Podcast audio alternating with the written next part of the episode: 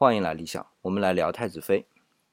我们先来回顾一下啊，《太子妃升职记》整部剧快结束的时候，有这么个情节或者场景吧，就张鹏鹏呢和齐胜两个人在屋子里坐下来聊，聊到呢说张鹏鹏只能把一半的心给齐胜，那另外一半呢，他要保持一个理智，因为作为一个皇后，她对面对皇帝的时候必须要有一份理智，否则呢就小命不保。那齐胜就说了，他说我不甘心。我想要的是你张鹏鹏的整颗心，那这事儿就过去了。那第二天呢，早上绿篱来跑来跟张鹏鹏说，皇帝说要解散后宫了。那张鹏鹏就着急了，那一路跑过去，结果半道上就看到了被遣散的司美妃。那碰到齐胜之后呢，就有一段很精彩的对白，我认为啊是《太子妃升职记》里面最精彩的一段。他说：“只要你一天是皇帝，就是我的主宰。爱的基础是平等，你是皇帝，我是皇后。”我们永远不可能平等，除非你现在不做这个皇帝，你能吗？听完这段话之后呢，齐晟就陷入了沉思，然后镜头一转，五年以后，他们俩就离开了皇宫，不再做皇帝和皇后了，过上了隐居生活。这里呢，我要说的一点啊，就是这个解散后宫变成了真正的一夫一妻制。啊，就这个一夫一妻制呢，我要多说一点。就是说，我们中国其实古向来都是一夫一妻制的，而不是一夫多妻制的。那么，像我们很多人说的有大老婆、小老婆是怎么一回事呢？其实是一夫一妻多妾制，就是那些妾呢是比这个妻的地位要低的，但是呢也算是一家人。它毕竟是经过一个流程的嘛，侍从、聘礼，最后走仪式这么一个过程的。这个习俗呢一直留到了民国。我们民国时候看到啊。很多人都会有这样的一个过程，也都纳了妾。好，那么相对啊，顺便多说一下，相对于西方，他们不是所谓的真正的一夫一妻制嘛？但是他们的一夫一妻制是真正账面上的，就是说就一个老公一个老婆。然后其实这些贵族其实还有很多什么情妇啊、女奴啊这些东西，他们都会生孩子。这些孩子呢就没名分的，都是所谓的私生子。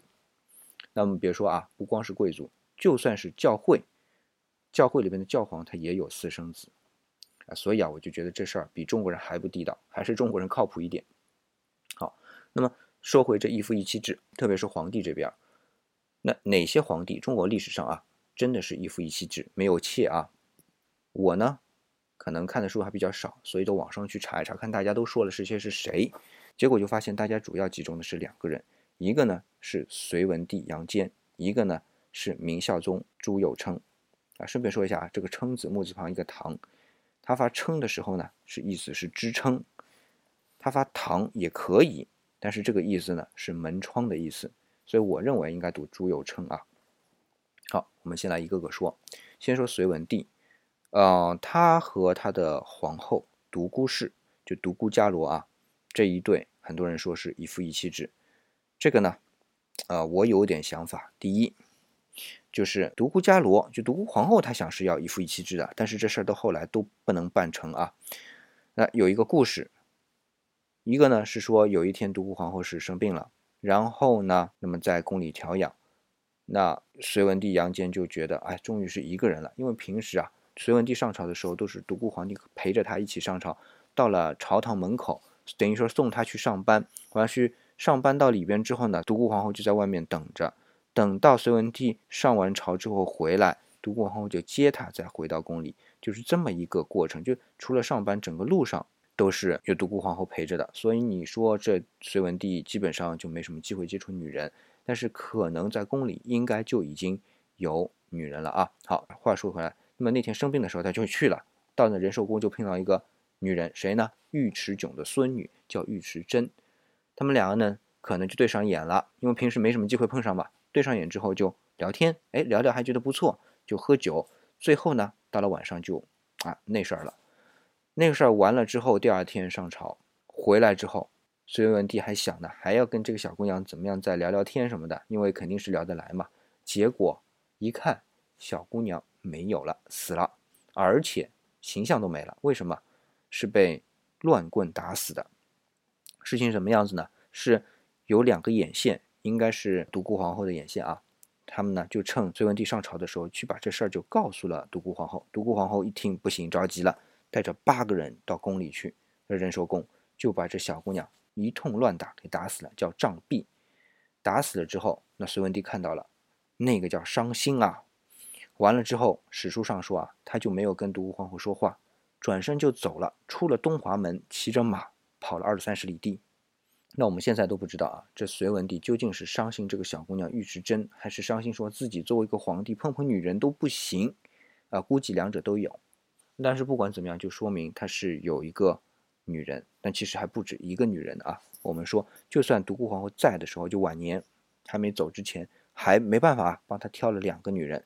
一个呢是宣华夫人，这个宣华夫人啊，后来史书上啊是说他还跟隋炀帝有私通，这也是隋炀帝的一个恶名啊。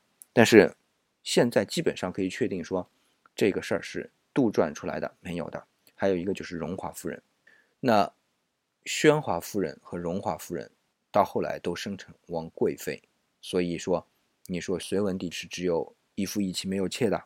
不可能，而且呢，晚年还专宠他们两个人，这是一个。那么另外一个，我们再说朱佑称明孝宗。那明孝宗啊，从史书上来说，可能比杨坚还要再好一点。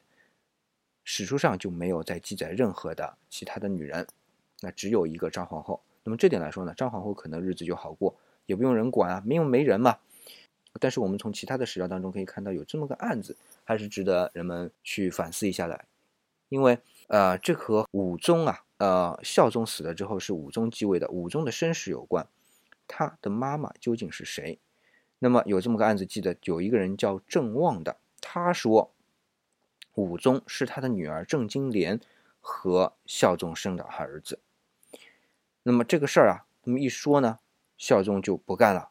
就把他们给抓起来了。为什么说他们呢？一共抓了四个人，一个就是郑旺，另外一个就是郑金莲啊。说一下啊，这时候郑金莲是在哪里当差呀？是周太皇太后的侍女。好，这是一个。那么还有一个叫做刘山，他是个太监。那还有一个叫皇女儿啊。不是谁的家的女儿啊，她的名字叫皇女儿，我估计就是姓黄，大家都叫她女儿，就这么回事儿。那么，我们先把郑旺和郑金莲放一边。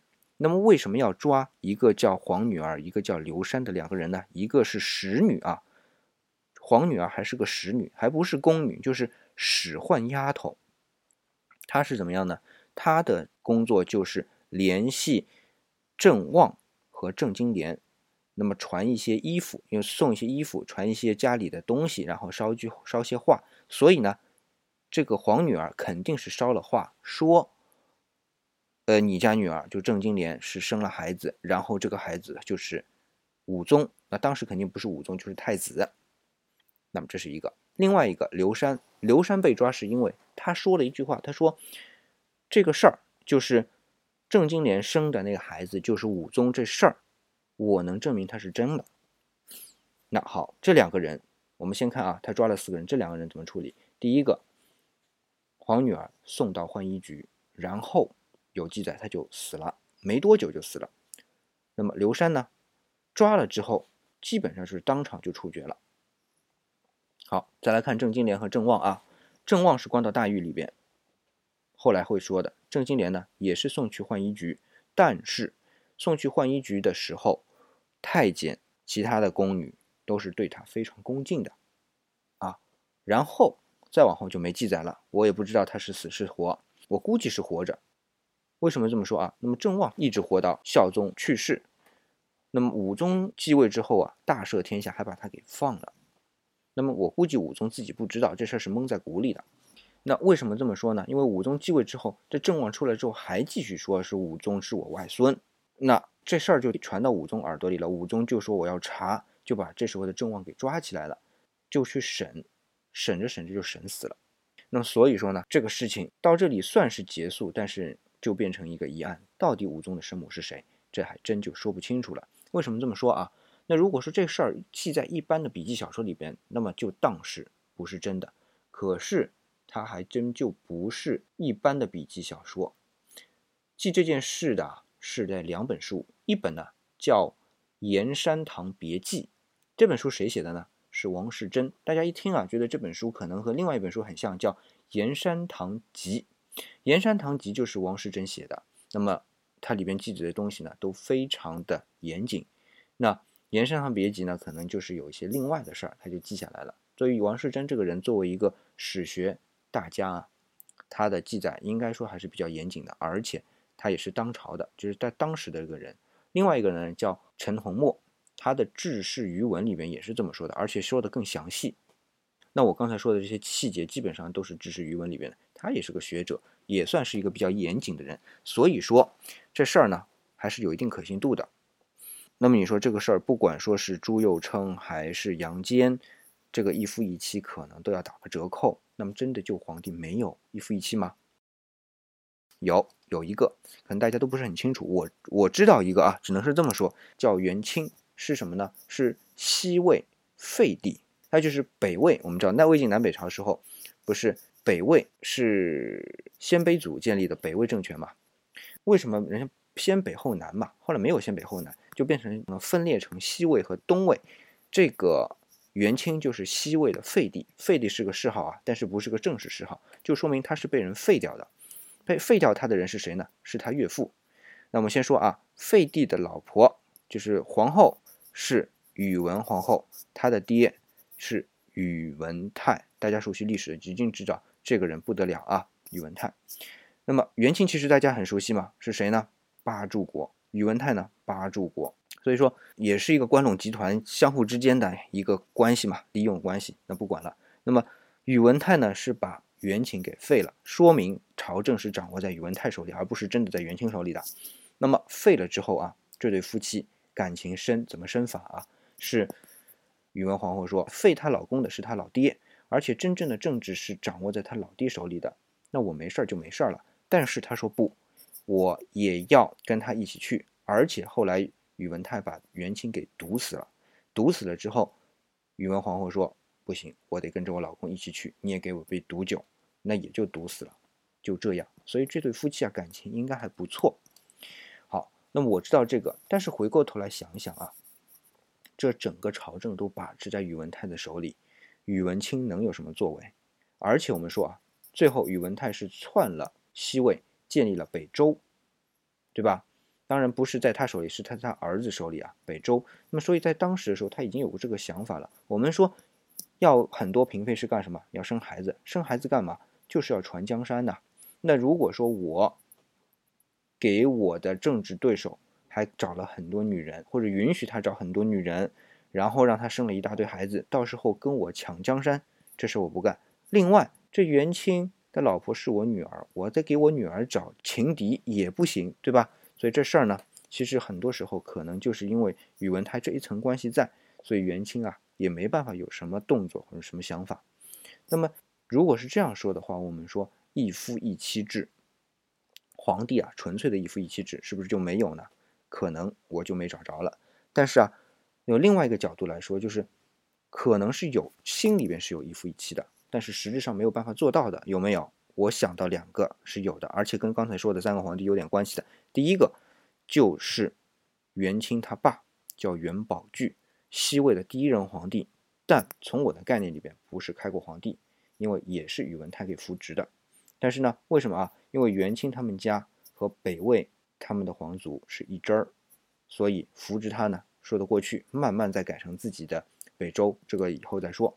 好，那么他当时的皇后啊。就是元宝炬的皇后，她叫以福皇后，她是什么人呢？是吐谷浑人。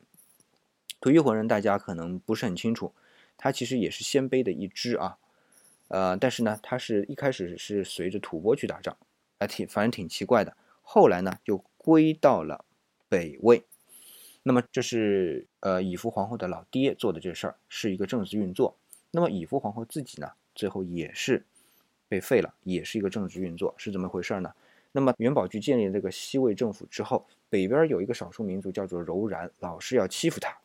那么欺负他没办法嘛，他呢就只能用和亲的方法。第一，先找了个女儿叫华正公主，嫁给了柔然可汗的弟弟。但是这事儿呢没用，为什么？因为这华正公主不是元宝炬亲的女儿，她是元义的女儿，应该是他们宗族里边的另外一个人的女儿，就封成了叫花正公主，然后嫁给了人家。但是这事儿可能后来就公布了，人家不认这事儿哈。那么没办法，那人家说了，柔然可汗就说了，这样，你娶我女儿当你的皇后，咱就是一家了吗？好，他就娶了，娶了那个叫什么呢？叫御九吕。那么他们就姓御九吕嘛，御九吕氏，史书里面是这么记载的啊。那御九吕氏啊，很小，嫁给元宝炬的时候，元宝炬三十多岁，御九吕十四岁。那么嫁过去之后，那不能有两个皇后嘛？那么就把以父皇后给废了。那把以父皇后给废了之后呢，也没有把她怎么样，是把她养在了宫里，在别院里边。那你说啊，为了这个政治江山，连女人都不要了，这能叫有感情的，能叫一夫一妻吗？这故事还没讲完，其实是这样的。那么养在别院里边，怎么养？落发当尼姑，那人家才安心，对吧？但但是就这样，御九吕他还是不安心。那不安心之后，估计啊，他就跟他老爹说了，要不你再出兵打一下，他们最怕你用兵了。那么就大举进犯啊，向南进犯。那么元宝炬又怂了，怂了怎么办呢？就说那要不就把以父皇后给赐死吧。后来就把以父皇后给赐死了，而且是怎么赐死的？用被子给压死的。哎，这说起来很难理解啊，估计是有人帮忙的。史书说是他自杀的。嗯，但是我估计没人帮忙压，怎么都压不死，要么就是闷死的。Anyway，反正最后是用被子弄死的。但是用被子弄死有个好处，是这个容貌啊、肢体啊一点都没有任何的变化或者不一样的地方，跟活着时候不一样。这是一个至高无上的荣誉，比白灵和鸩酒还要好。因为古代人认为死之后这个身体是不能有残损的，那么用被子压死就不会有残损。那么这是一个，然后另外一个元宝炬。把自己的陵寝修完之后，说了一句话，他说：“以后要让以夫皇后跟我叫配祭。所谓的配祭呢，就是入了祖庙之后，旁边就要放着以夫皇后一块儿，那是那个牌位啊。那么祭祀元宝炬的时候，就一起祭祀以父皇后，也就是让后人记得我们江山是有以父皇后一份的。所以说明呢，呃，他心里边呢是有以夫皇后的，但是明面上他还要有一个皇后是御九吕氏啊。”这是一个，那另外一个人是谁呢？也是前面说的朱佑称他爸明宪宗。我们都知道啊，明宪宗朱见深有两任皇后，第一任呢是吴皇后。那你说这姓啊叫吴，还生啥就没有？他后来是被废掉了，而且死的时候连谥号都没有，所以叫吴皇后，哼，就什么都没有。那么他是怎么死的呢？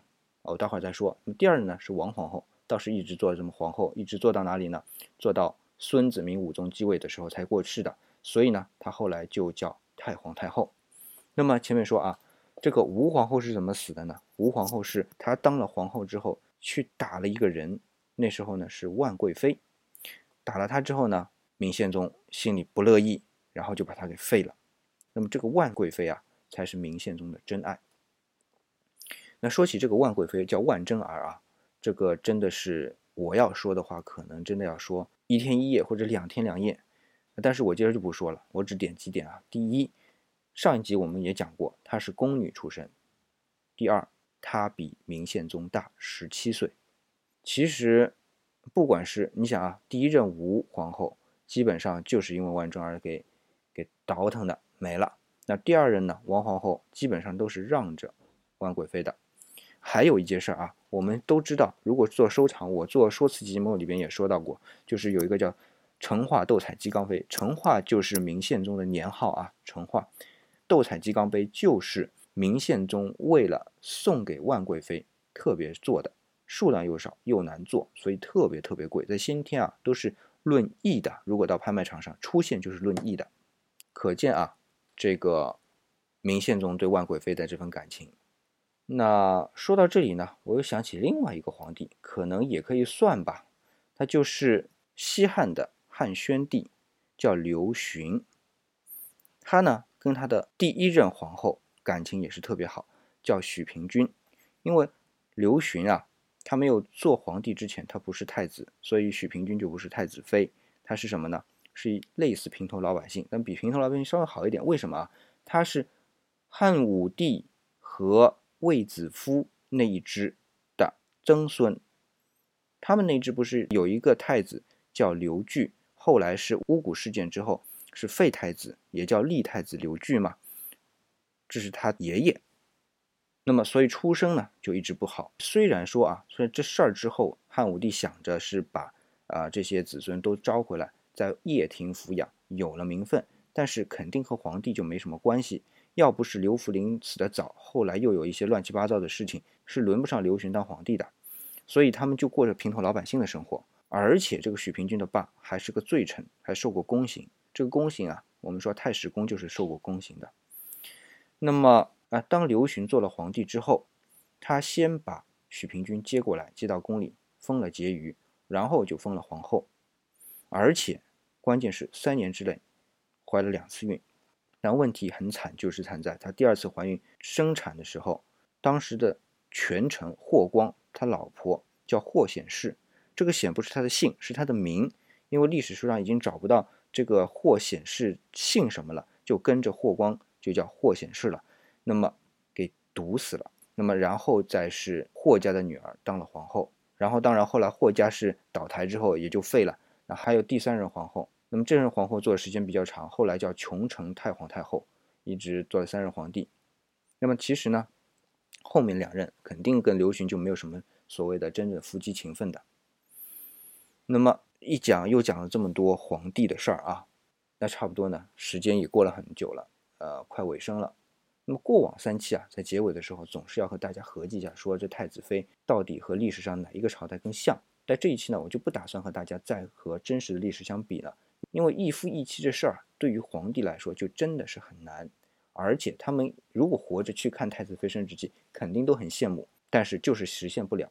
所以呢，我就不说什么了。接下来我就预告一下下一期我的内容啊，就是太子妃升职记。我本身是想做五期，但是现在呢已经四期结束了，还有些东西没讲。一个呢是比如说皇帝的禅让，第二个呢，呃，我们再看到他诏书里边有说奉天承运，皇帝诏曰，这个说法呢到底是个什么问题？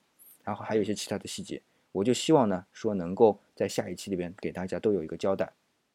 好，这里是理想主义，我是四眼理想，理是木子李。